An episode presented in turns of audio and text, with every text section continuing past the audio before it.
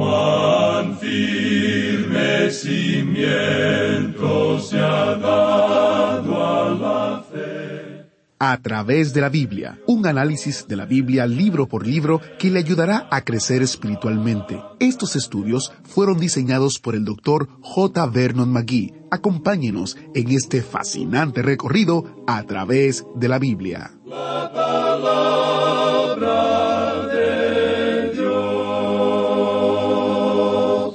Y la lengua es un fuego, un mundo de maldad.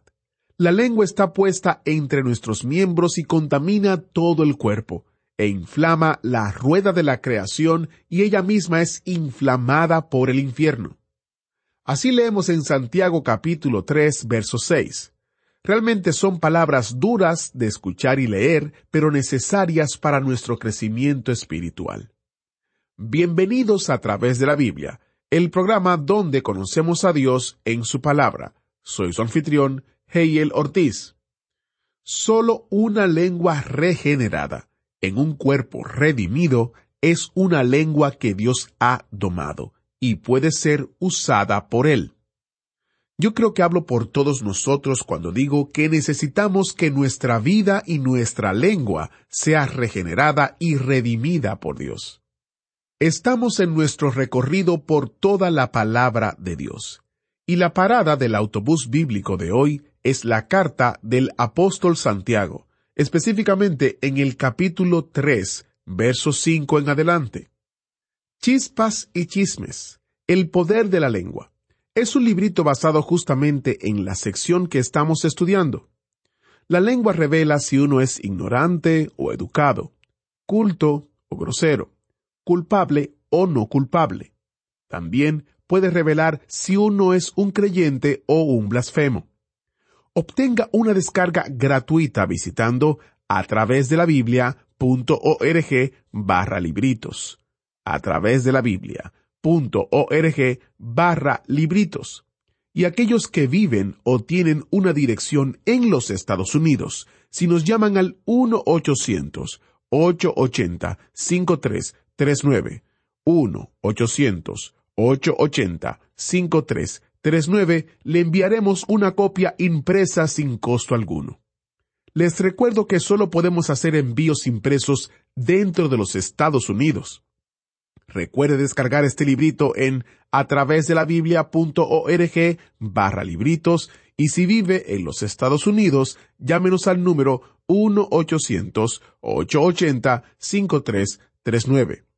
Iniciemos nuestro tiempo en oración. Padre Eterno, venimos ante ti con corazones sinceros y rendidos, deseando ser bendecidos por tu palabra. Te pedimos que abras nuestra mente y nuestro corazón a las verdades bíblicas que aprenderemos hoy. Ayúdanos a entender lo importante que es someternos a ti y de vivir para tu gloria. Te pedimos que uses este tiempo y que uses al Maestro. En el nombre de Jesús oramos. Amén. Ahora busque su Biblia o encienda su Biblia en Santiago capítulo 3, porque iniciamos nuestro recorrido bíblico de hoy con las enseñanzas del Dr. Magui en la inconfundible voz de nuestro maestro Samuel Montoya. Continuamos hoy nuestra marcha por la epístola de Santiago y estamos en el capítulo tres. Si ha habido alguna vez un mensaje que nos toca directamente a nosotros, es este mensaje que encontramos aquí en la epístola de Santiago y que trata con la lengua, porque la mayoría de nosotros nos encontramos señalados aquí. Reconocemos que es la lengua la que nos lleva a situaciones incómodas y la lengua revela quiénes somos nosotros. En nuestro estudio anterior vimos que Santiago hablaba retóricamente de colocar frenos en la boca de un caballo y que la lengua debería ser controlada de esa manera. También habló Santiago de que un gran barco es controlado por un timón muy pequeño, y eso es lo que es la lengua en el día de hoy. Ahora, en el versículo cinco, donde comenzamos nuestro estudio hoy, leemos Así también la lengua es un miembro pequeño, pero se jacta de grandes cosas.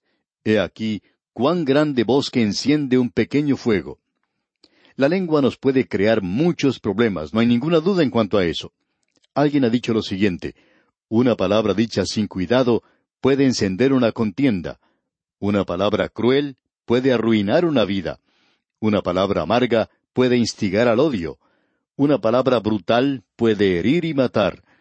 Una palabra cariñosa puede suavizar el camino. Una palabra de gozo puede iluminar el día. Una palabra amable puede disminuir la tensión. Una palabra amorosa puede llenar y bendecir. Así es que necesitamos reconocer la importancia que tiene la lengua, que es algo de suma importancia, por cierto. Nos dice en realidad quiénes somos, revela cómo somos nosotros. Hay tantas personas que han escrito que nos sorprende la forma en que estamos enseñando la palabra de Dios, que revela que el método que usamos es bastante sencillo, y lo hacemos a propósito, porque creemos que esta es la forma en la cual debe enseñarse la palabra de Dios. Como ya hemos dicho antes en otras ocasiones, debemos poner las galletas al alcance de los niños. Esto quiere decir que las personas maduras también pueden tomar las galletas, y allí es donde deberían estar. Ahora Dios no dijo, apacienta mis jirafas. Él dijo, apacienta mis corderos, apacienta mis ovejas. Al final de la Segunda Guerra Mundial, ese gran comandante británico, el mariscal de campo Montgomery, dirigiéndose al ejército antes de abandonarlo, hablando a sus generales, dijo, El comandar un ejército tiene que ser algo personal y tiene que ser verbal. De otra manera, no tendrá éxito, porque está envuelto en el factor humano.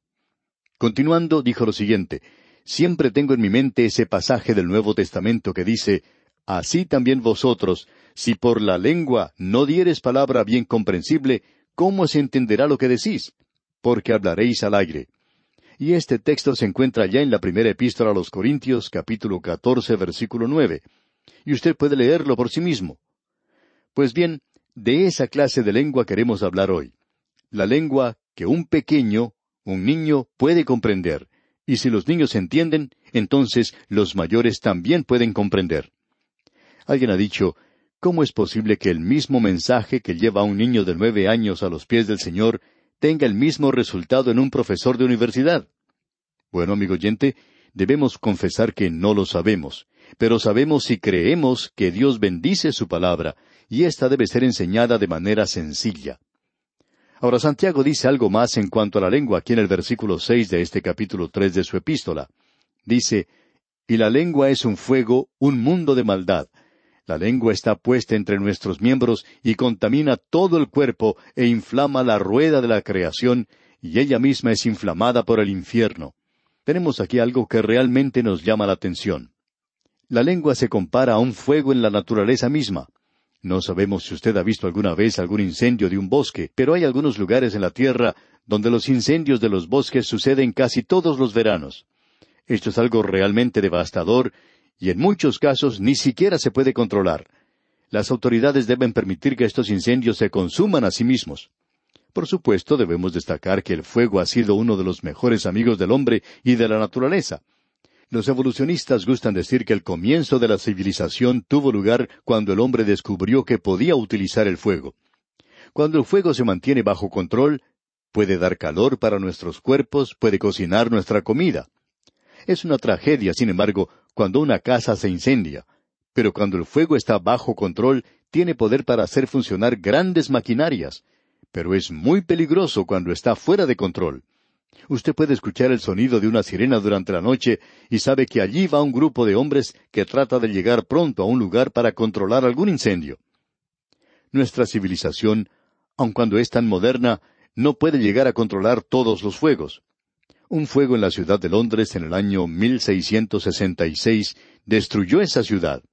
En la ciudad de Chicago, en los Estados Unidos, también tuvo lugar un gran incendio hace más de cien años y podemos apreciar aún hoy las grandes calamidades que causan fuego.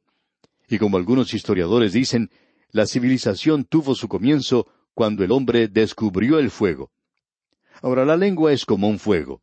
Cuando está bajo control es una bendición, pero cuando está fuera de control es una verdadera tragedia. Puede ser una bendición y puede ser una maldición. En el libro de Proverbios capítulo 12 versículo 18 leemos, hay hombres cuyas palabras son como golpe de espada, mas la lengua de los sabios es medicina. La lengua puede ser como una espada, pero también puede sanar de sí misma. Qué cuadro el que tenemos aquí de la lengua, amigo oyente. Una vez más, en Proverbios capítulo quince versículo catorce podemos leer el corazón entendido busca la sabiduría, mas la boca de los necios se alimenta de necedades. Y ahora volvemos a repetir un proverbio que mencionamos anteriormente, de que uno es dueño de la palabra que no ha pronunciado, pero es esclavo de la que ya ha pronunciado. Si usted no lo ha dicho, entonces usted no puede ser responsable de algo que no dijo, pero una vez que lo haya dicho, entonces, amigo oyente, ya ha sido dicho y uno es responsable. Es como cuando un locutor comete una equivocación o menciona a una persona por otra, una vez que se ha dicho, ya se ha cometido el error. Usted recuerda lo que Simón Pedro hizo. Su lengua le traicionó la noche en la que él traicionó en realidad al Señor Jesucristo. Pero en el día de Pentecostés fue Pedro a quien usó el mismo Señor. Ese hombre que cometía errores y equivocaciones fue usado por el Señor. Un incendio en un bosque deja las cosas ennegrecidas, son como una plaga, y la lengua también puede quemar a través de una iglesia, puede quemar a través de una comunidad, puede quemar a través de una ciudad y aún puede quemar a través de una nación no hemos concluido aún de hablar de la lengua. Y los versículos siete y ocho de este capítulo tres de la epístola de Santiago dicen Porque toda naturaleza de bestias y de aves y de serpientes y de seres del mar se doma y ha sido domada por la naturaleza humana. Pero ningún hombre puede domar la lengua, que es un mal que no puede ser refrenado, llena de veneno mortal. Quizá en la mente de todos nosotros siempre está presente la llegada de algún circo a nuestra ciudad, especialmente cuando uno es pequeño o joven y tiene oportunidad de acercarse a esos lugares y quizá poder ayudar en la preparación de las carpas y otras cosas necesarias para que la presentación del circo sea un éxito. Cuando uno tiene oportunidad de trabajar con ellos, puede apreciar lo que ocurre dentro del circo mucho mejor que yendo simplemente a ver el espectáculo.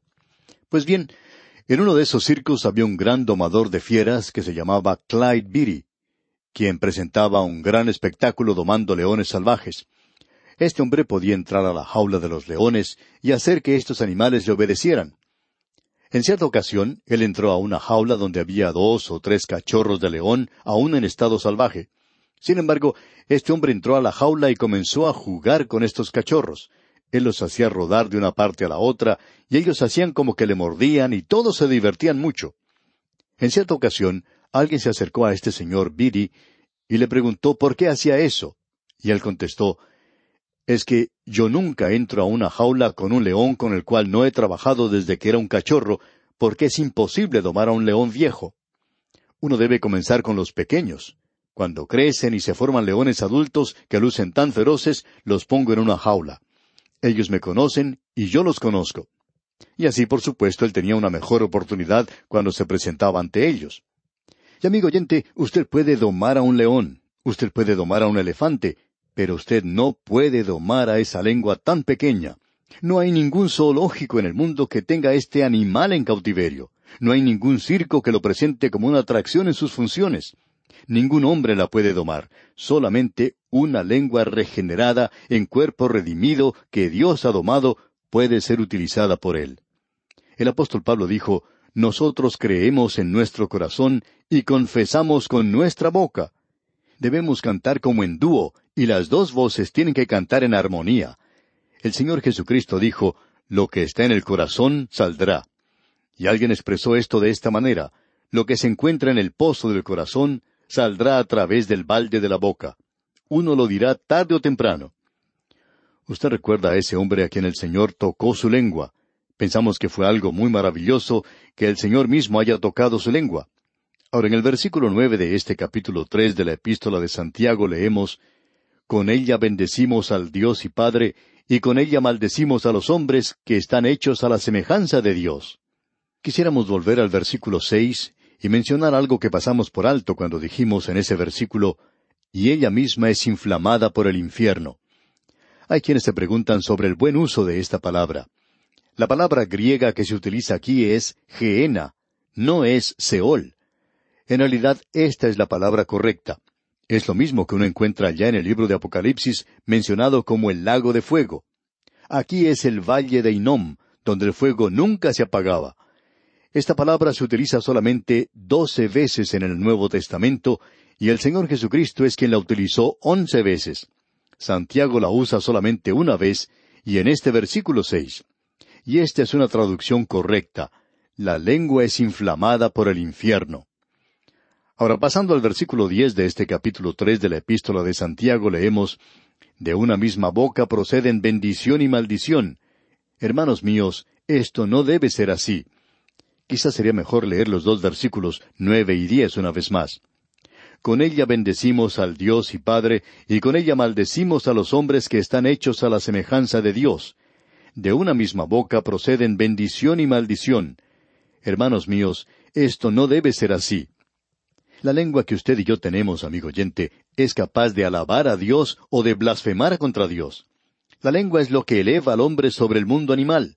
Como hemos dicho, el hombre no es un simio que dice cosas sin sentido. Tampoco es un ave que repite palabras sin saber lo que está diciendo. El hombre puede comunicarse con el hombre y él también puede comunicarse con Dios. Cuando el hombre, durante los días domingos, puede cantar como un ángel, pero habla como un demonio el resto de la semana, entonces usted puede catalogarlo por sí mismo. La Biblia llama a esa clase de persona una persona hipócrita. Usted puede llamarle lo que le guste. En cierta ocasión, un banquero, vicepresidente de uno de los bancos de la ciudad, llamó al autor de estos estudios bíblicos, el doctor J. Vernon McGee, quien era su amigo, y le dijo que esperaba que llegara a ser un verdadero predicador, un siervo de Dios genuino. Este hombre dijo, la razón por la cual yo no soy un creyente hoy es a causa de una experiencia que tuve durante la guerra, y se refería a la Primera Guerra Mundial. En esa época se había establecido una sucursal del banco cerca de un polvorín en la ciudad, y algunos de los que trabajaban allí tenían dificultades cuando llegaba el momento de hacer el balance de los libros. Una de esas personas era un solista en una de las iglesias en el centro. Cierto día, él salió de la iglesia y una de las señoras que le había escuchado cantar le dijo, ¿Sabe una cosa? Ese hombre es uno de los hombres más maravillosos en el mundo. Canta como un ángel. Y este hombre del banco no dijo nada.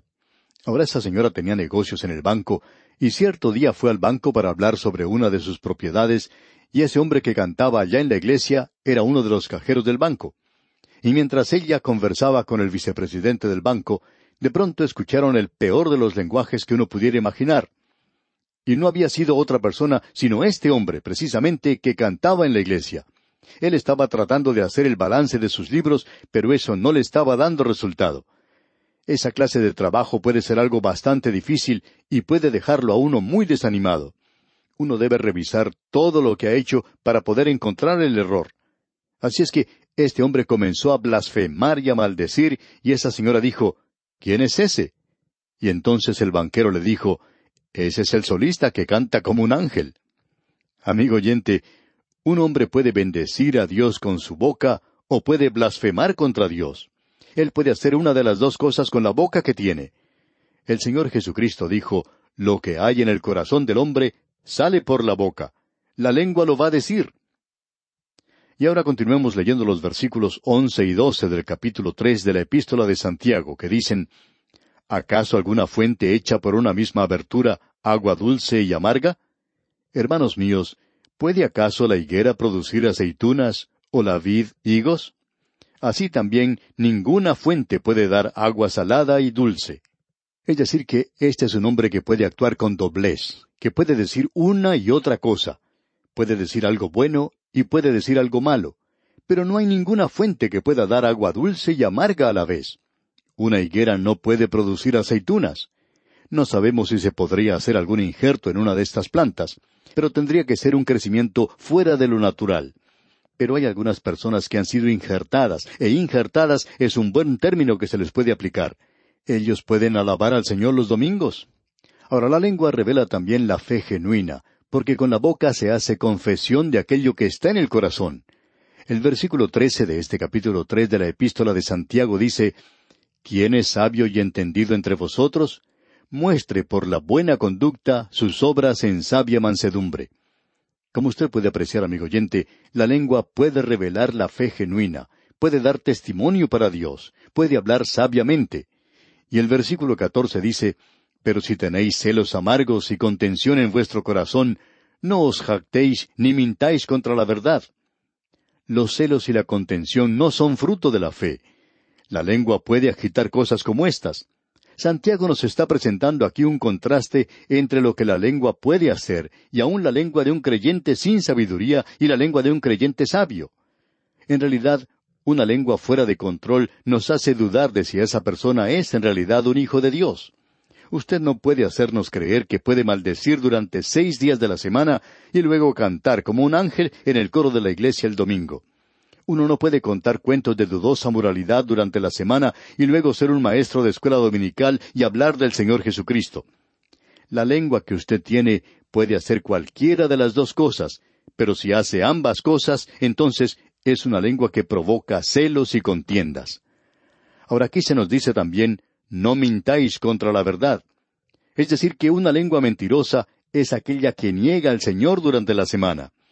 Y en el versículo quince de este capítulo tres de la epístola de Santiago leemos Porque esta sabiduría no es la que desciende de lo alto, sino terrenal, animal, diabólica. Lo que él nos está presentando claramente aquí es que estas cosas no se originan de parte de Dios, no provienen de Él, es algo terrenal, es algo animal y es algo diabólico, como dice él mismo aquí en el versículo quince. El conocimiento no se jacta de que ha aprendido mucho, la sabiduría es humilde y sabe que no sabe más, porque esta sabiduría no es la que desciende de lo alto, sino terrenal, animal, diabólica. Y el versículo dieciséis continúa diciendo, porque donde hay celos y contención, allí hay perturbación y toda obra perversa. Ya vamos a hablar de esto, Dios mediante, en el próximo capítulo, porque Santiago nos va a presentar una definición de aquello que es mundanalidad, y eso va a sorprender a muchas personas. Ahora el versículo 17 dice, Pero la sabiduría que es de lo alto es primeramente pura, después pacífica, amable, benigna, llena de misericordia y de buenos frutos, sin incertidumbre ni hipocresía. La sabiduría que viene de lo alto no es una mezcla, es algo original. Y aquí leemos, después es pacífica. En realidad el pensamiento es que de lo puro sale lo pacífico, amable, benigno, lleno de misericordia y de buenos frutos, sin incertidumbre ni hipocresía. Estos versículos en realidad no necesitan demasiada explicación. El doctor Samuel Swank menciona el hecho de que las enseñanzas falsas siempre producen contiendas y envidias, celos y problemas. Uno no puede explicar la maldad del mundo como algo sencillamente humano.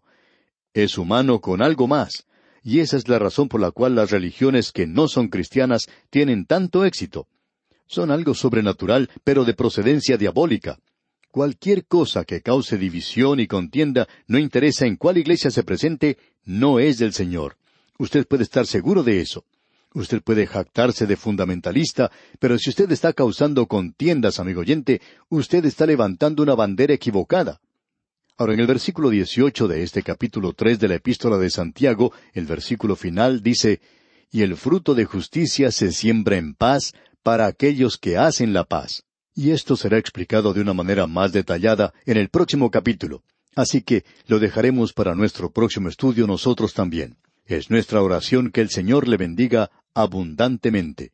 ¿Fue de ayuda para usted el estudio de hoy? ¿Desea enviarnos algún comentario de lo que ha estado escuchando? Entonces escríbanos, no espere más. Nuestro correo electrónico es atv@transmundial.org. atv@transmundial.org. Si desea recibir las notas y bosquejos de lo que estamos estudiando, suscríbase gratis en nuestra página en Internet a través de la Biblia.org barra notas. A través de la Biblia.org barra notas.